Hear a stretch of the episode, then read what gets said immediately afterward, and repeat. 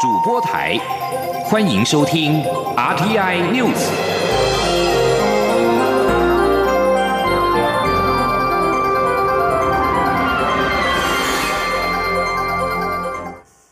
各位好，我是主播王玉伟，欢迎收听这节央广主播台提供给您的 RTI News 新闻。首先带您关注。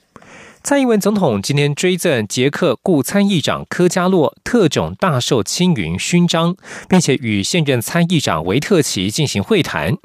总统在致辞时表示，这一次交流告诉世界，不论是台湾人或捷克人都不会屈服于压迫，会勇敢发声，并积极参与国际事务。他也相信维特奇跨出的这一步将开启新浪潮，鼓励更多人跨越各种樊篱，互相拜访与扶持。前天记者欧阳梦平的采访报道。蔡英文总统三号在总统府接见来访的捷克参议院议长维特奇，并追赠捷克顾参议长科加洛特种大绶青云勋章。现场也先播放科加洛有台影像记录以及科加洛夫人致辞的影片。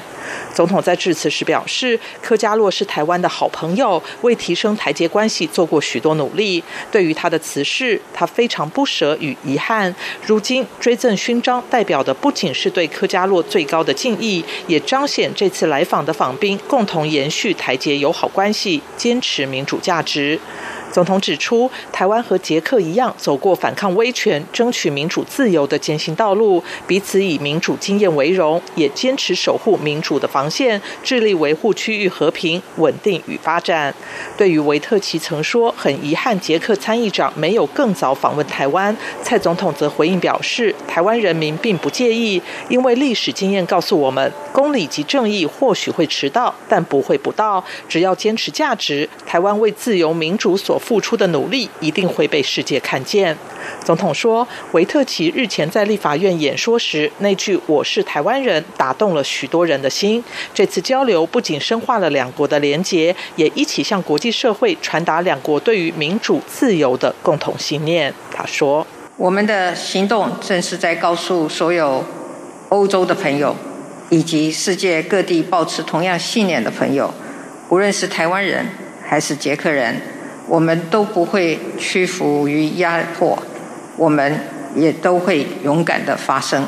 更会积极的参与国际事务，贡献我们的能力。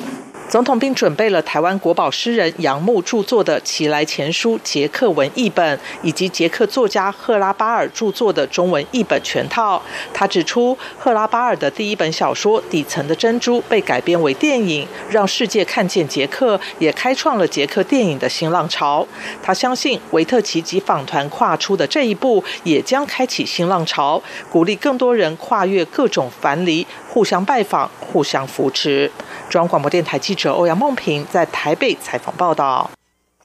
而在台美关系方面，美国国务院近日宣布创立台美双边经济及商业对话，外界预期中国恐怕将反制。国务院亚太驻青史达伟二号表示，美中三公报与台湾关系法并无禁止台美经济文化交流，中方不该有所反击。美国国务院亚太驻青史达伟八月三十一号宣布，将创立台美双边经济暨商业对话。对话预计将由国务院主管经济成长、能源与环境的次青克拉奇主持。针对国务院是否支持台美下签自由贸易协定，以及对于台湾近期松绑美猪美牛进口政策的态度如何，史达伟表示，目前相关事务仍处于初期阶段，但美方非常欢迎蔡总统移除双方所剩余的贸易障碍之一。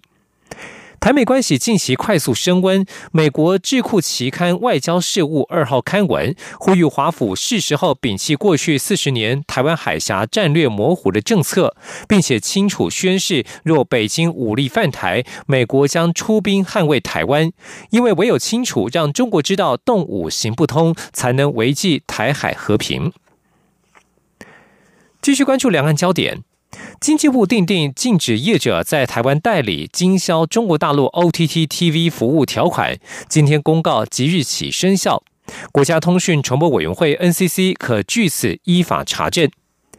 经济部依据《台湾地区与大陆地区人民关系条例》第三十五条第二项规定，于八月十八号预告在台从事商业行为禁止事项项目表，预告期为十四天，九月一号起满。今天正式公告即日起生效。依据内容，若有业者替大陆地区人民、法人、团体或其他机构代理经销网际网络视听服务 （OTT TV） 以及提供其中间投入服务或相关的商业服务，可由 NCC 依照《台湾地区与大陆地区人民关系条例》第八十六条第四项进行查处。依照该项条例，NCC 可处违法业者新台币五万元以上五百万元以下的罚款，并可限期要求停止或改正，可连续处罚。财经消息。德商达德能源在桃园的立威风场突然遭到民航局以影响桃园机场飞安为由反对开发。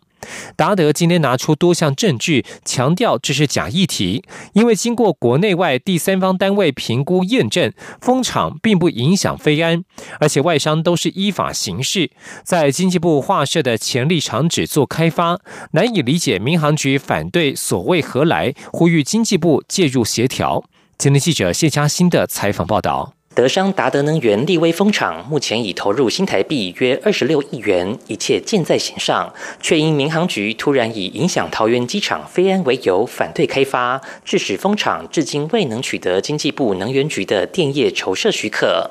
达德三号召开记者会说明，经过国内航空事务教育基金会评估，加上英国、德国、瑞典等国机构再次验证，再再显示风场不在近线舰范围，不会影响飞安、航空通讯、无线电联系。即便风机可能对雷达监视讯号有百分之一点七六的遮蔽率，但民航局现行系统采用多颗雷达资料融合技术，可透过不同雷达来做弥补，取得最好的信号。因此，达德认为影响飞安的说法其实是假议题。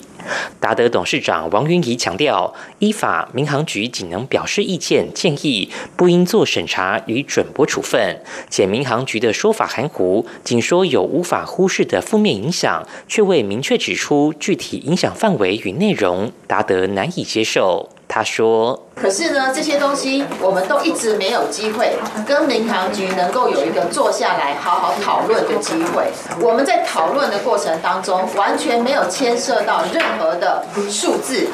高度。”距离等等的问题，整个讨论的过程，就让我们觉得非常非常的压抑。王云怡表示，一切依能源局公告的潜力场址来开发，无法理解民航局实际反对的理由为何。如涉及近线舰范围相关的法律瑕疵，应做补完公告；若涉及极端的迫降考量，也应说清楚讲明白，否则对开发商而言是很大的不确定性。呼吁主管机关经济部介入协调，召开专家会议重。新检视，如需重新评评估，也应给业者更多时间，以示公平。中央广播电台记者谢嘉欣采访报道。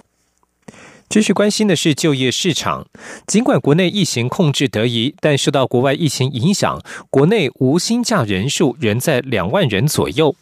劳动部今天指出，根据最新的第四季人力需求调查，厂商十月底将比七月底净增加二点八万人，较上一次调查明显回升。但是和以往动辄三四万人相比，还是有等差距，显示就业市场尚未摆脱疫情的冲击。今天记者杨文军的采访报道。劳动部在回收三千零六十二家有效样本后，公布的一百零九年第三次人力需求调查指出，事业单位十月底将较七月底需求人数增加四万人，减少一点一万人，净增加二点八万人，较上次调查增加七千多人。劳动部指出，这次需求回升主要有三个原因，包括国内疫情控制得宜，生产活动如常；二是疫情催化远距上。商机及宅经济带动半导体、资通讯及五 G 应用持续升温。电商、外送平台、电玩游戏也蓬勃发展。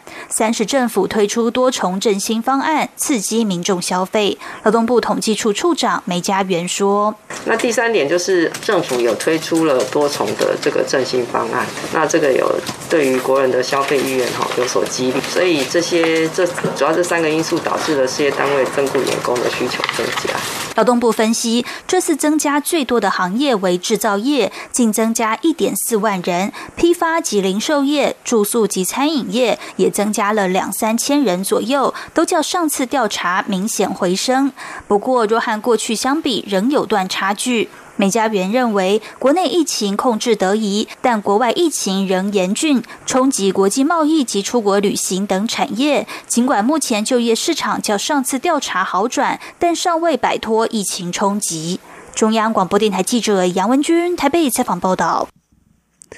关心社会议题。性骚扰事件层出不穷，长期关注性别不平等议题的民进党立委范云等人，今天号召各界专业工作者、指标性代表以及愿意勇敢发声的被害人，揭开各领域目前所遇到的性骚扰困境，并且打造跨界的反性骚防线，希望能够唤起各专业场域结构性的关注和改革，打破隐匿、包庇及不平等的文化。今天记者刘玉秋的采访报道：台湾虽然已有性别工作平等法、性别平等教育法与性骚扰防治法等性平三法，但性骚扰事件仍层出不穷。特别是具有专业及权势关系的场域，更成为受害者难以言说及求助的困境。担忧被说出性骚扰的遭遇后，会在所属业界被封杀。为此，民进党立委范云、吴思瑶、赖品瑜号召医疗界、建筑界、体育界 cos。Play 等专业工作者揭开各领域所遇到的性骚扰困境，并打造跨界的反性骚防线，发起 We Are One 行动，谈汇集众人的力量，改革恶质的性骚扰文化。范云指出，号召各界站出来的 Me Too 运动显然不够，他将提出性别工作平等法修法，让职场上的性骚扰不再被隐匿与包庇。性别工作平等法可以针对性骚扰的问题继续修法哦。那我的办公室会提出，就是说，雇主不如果职场有性骚扰案提出的话，雇主不得对申诉、协助申诉及作证的劳工提出任何的报复跟不利对待，而且要更积极的哈。提出明确的纠正、补救及惩戒措施哦，让职场中长期的隐匿、包庇跟不平等的文化可以因此改变哦。台湾女建筑家学会理事长许丽玉也表示，性骚扰不是暧昧，且不分领域、不分国籍。问题不在于形式有多可怕，而是事后会被合理化，导致留下无法修复的伤害。他呼吁防止性骚扰必须超前部署，不仅要立法防治，更要让性平变成日常。变成警觉，不仅是受害者要知道，所有行为人也都要知道。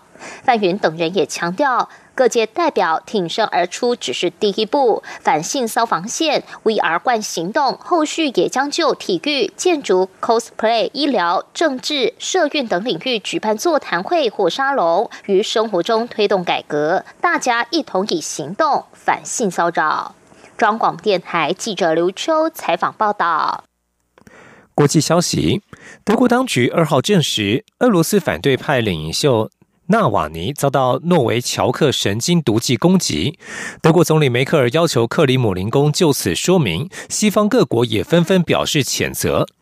四十四岁的纳瓦尼是在从西伯利亚飞往莫斯科的航班上病倒，之后被送往德国柏林的医院治疗。梅克尔二号表示，纳瓦尼确定是犯罪行为的受害者，有人要他晋升，他要代表德国以最强烈的言辞谴责这种行为。现在有一些非常严肃的问题，必须由俄国来回答。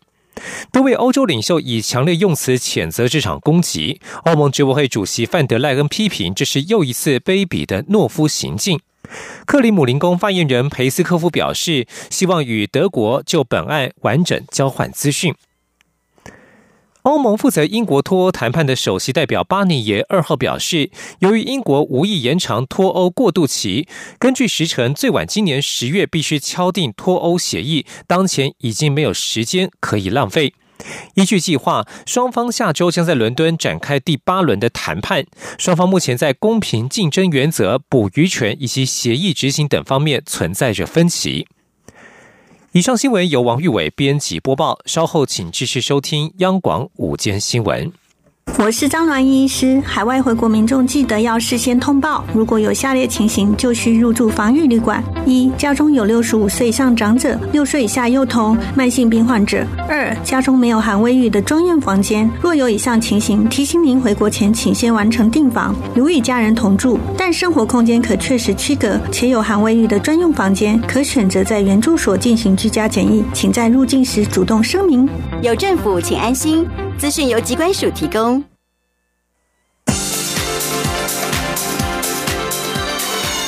这里是中央广播电台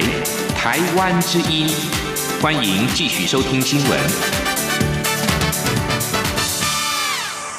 听众朋友您好，欢迎您继续收听新闻，我是张顺祥。根据英国泰晤士高等教育最新公布的全球大学排名，国立台湾大学排名第九十七名，不仅比去年进步了二十三名，更是首次在这项评比进入世界百大。台大校长管中敏今天表示，面对全球疫情，此刻是台大争取海外人才的最好时机。台大新学年度的国际学位新生数较去年成长了两成以上。未来强化校园揽才留才目标，并且撰写未来大学白皮书，目标在八年之后进入世界前五十大。请听央广记者陈国维的采访报道。台湾大学在今年英国国际高教评比公司 QS 以及英国泰晤士高等教育 THE 所公布的世界排名，分别位居第六十六名和第九十七名，创下台大首次双入百大的纪录。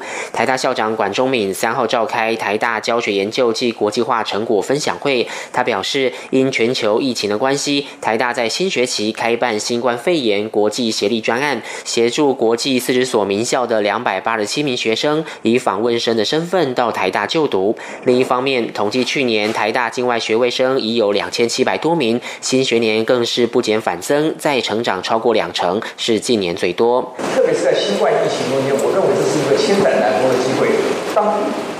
美欧的高教市场萎缩，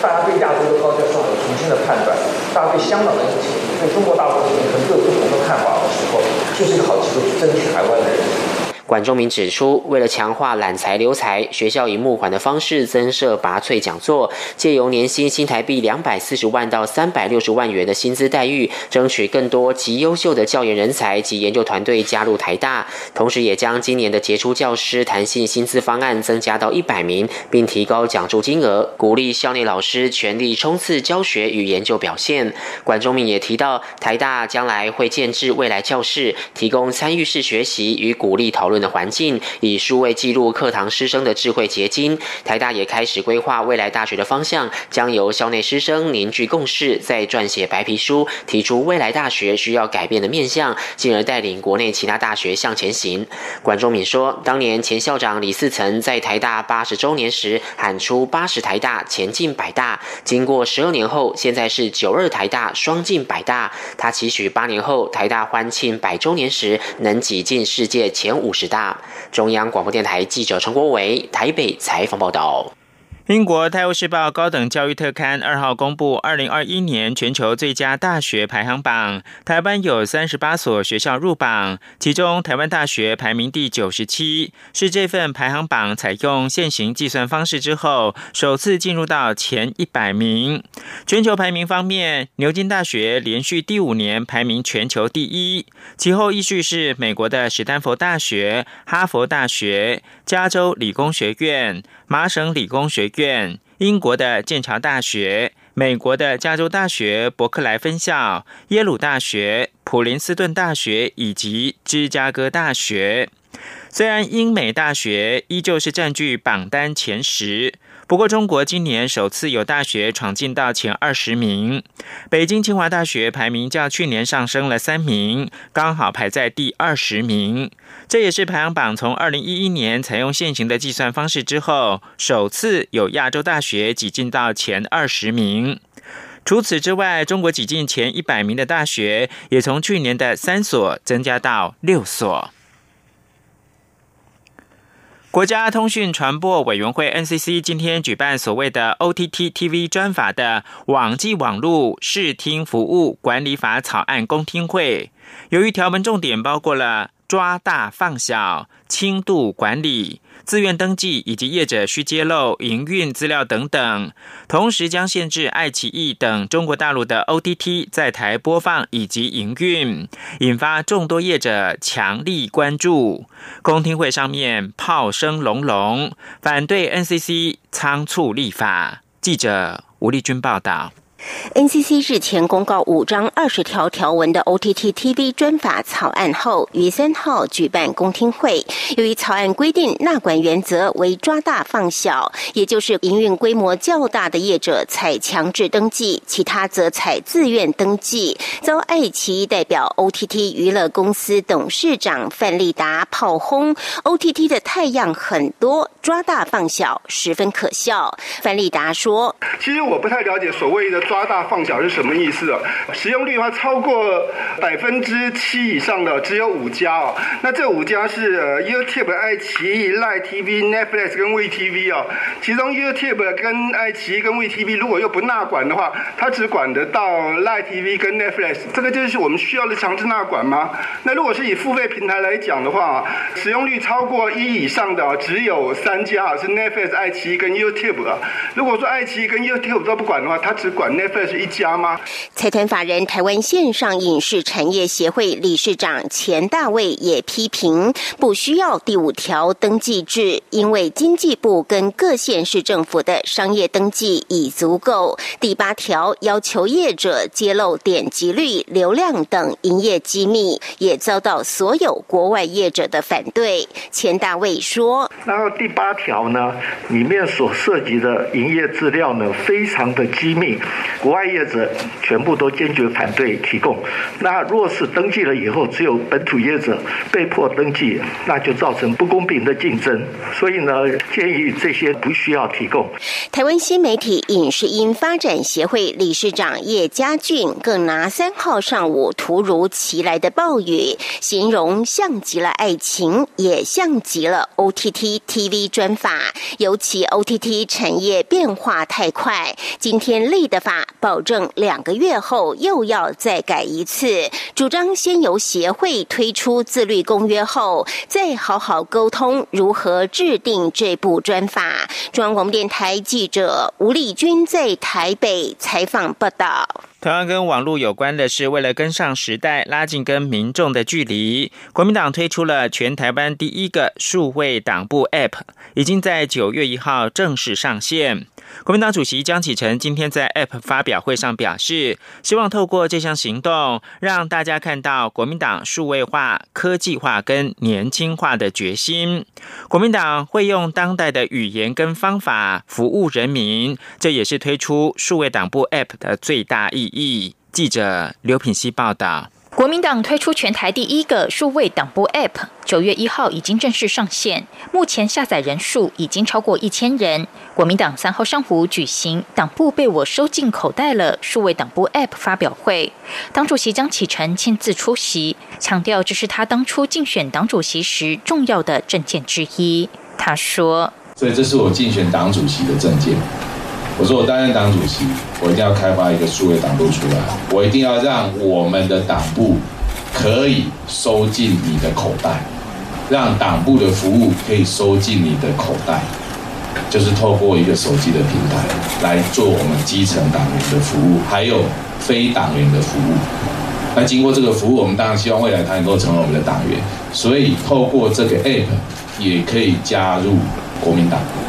江启臣表示，国民党进入数位党部的时代，代表国民党是愿意创新、接受改变、跟上时代的政党，绝非外界所认为的老化政党。他表示，无论是否为党员，都可以下载这个 App 使用。他并细数各项功能，包括党员可以查证党证、线上缴交党费。查询各地党部位置以及合作的优惠店家等。最重要的是保持跟党员的联系，将提供党的重要政策、讯息、活动发布等。App 中也有即时线上调查功能，让党部可以了解更多党员的意见跟想法。国民党表示，未来也会陆续强化 App 的功能，包括推出主席在哪里、党公职人员服务处等资讯。江启臣说，App 开放下载使用后，也可以达到党籍重整理、重登记的作用。目前海外党员还不能使用 App 进行身份认证，之后将陆续改善。他并强调，目前 App 提供的是基本服务，他当初便要求设计时要保留开创空间，所以未来一定会有价值服务。央广记者刘聘熙在台北的采访报道。行政院环境保护署今天在华山文创园区举办为期四天的循环经济特展，其中有利用废弃篮球做成的潮牌单品包包的设计，也有介绍以租代买的家电共享平台系统等多项跨界的创意。环保署希望透过特展告诉民众，其实从生活当中落实循环经济一点都不难。央广记者杨仁祥、肖兆平的采访报道：拿着鼓棒在塑胶桶上不断敲打，飞快的节奏俨然是场爵士鼓表演。只要懂得循环利用，日用品也能加值变成好乐器。这不是街头艺人表演。而是环保署三号到六号期间于台北华山文创园区举办特展，要分享台湾循环经济的多元成果。喜欢打篮球的林静佳，一想到废弃篮球要面临焚化炉的下场，直说可惜。因此有了替篮球延续生命的念头，设计团队把球皮切割下来，加点巧思，就成为街头嘻哈感十足的酷炫包包。他说：“因为他其实就是以打球来说，他其实就是真的很可惜啊，因为他就是篮球，就是颗粒磨平之后就非常难使用。那它其实还是本身还是一个非常耐用的橡橡胶材料。那我们也是呃，因为开始进行这个计划之后，才去研究，哎，它可以再用的话，又可以变成什么样子？那呃，经过这个计划之后，觉得那些篮球丢掉真的还蛮可惜。除了有帮废弃篮球升级的循环概念外，以分享代替冲动性购买的服务模式也成为焦点。如果临时有家电需求，先不用急着下单购买，可以登入台湾首创家电出租共享平台租来用用看。不管是扫地机器人、烤箱、冷气，通通有。电电租共同创办人庄慧俊说：“所以在循环经济里面，目前是使用，就是增加家电的一个使用率，然后减少冲动的购买，对，增加家电的使用循环。”环保署废管处处长赖莹莹表示，他们希望透过展览告诉民众，其实从食衣住行里也能落实循环经济。中央广播电台记者杨仁祥、肖兆平采访报道。国际新闻：日本放送协会 NHK 报道，日本海上保安厅正在搜寻一艘载有牲畜跟数十名船员的货船。这艘船二号因为梅沙台风侵袭，而在东海向日本西南方的奄美大岛发出了求救讯号，之后就下落不明。据信船上有。五千八百头牛跟四十三名的船员，其中有三十九人来自菲律宾，两个人来自纽西兰，以及至少一名澳洲人。NHK 稍后更新报道表示，海上保安厅在搜寻的过程当中，发现了一名穿着救生衣的人在海上漂流，还有一个看似救生艇的东西。此外，威力强大的台风梅沙横扫朝鲜半岛。韩国当局今天表示，梅沙台风至少造成了一个人丧生，超过两千人被迫撤离到临时避难所。梅沙台风今天凌晨在南部的滨海城市釜山登陆，吹倒了交通号志跟树木，街道也成了一片汪洋。釜山一名女子居住的公寓窗户遭到强劲的阵风吹到碎裂，女子遭到波及，不幸的丧命。济州岛部分地区一号迄今雨量已经超过了一千毫米，韩国数百架飞机被迫取消或者是延后。最后要关注的是美中关系。美国国务卿蓬佩奥二号在媒体简报会当中表示，中共常年对北京、美国外交人员设下重大障碍，透过不透明的审批制度，阻碍美国外交人员执行日常的业务、参与活动或者跟中国人士安排会面等交流。为了反制中共的做法，蓬佩奥表示，未来驻美资深中国外交人员若要造访，大学校园，或者是跟地方政府官员会面，都需要获得美方的许可。中国驻美大使馆对此表示坚决反对，批评美方此举是再次的无端设限。中国表示，美国以所谓的对等为理由，再次对中国驻美外交领事馆人员无端设限，人为制造障碍，也是对维也纳外交关系公约和维也纳领事关系公约的粗暴践踏。中方对此坚决的反对。发言人表示，此举跟美国自我标榜的开放自由理念背道而驰。以上新闻由张选强编辑播报，这里是中央广播电台台湾之音。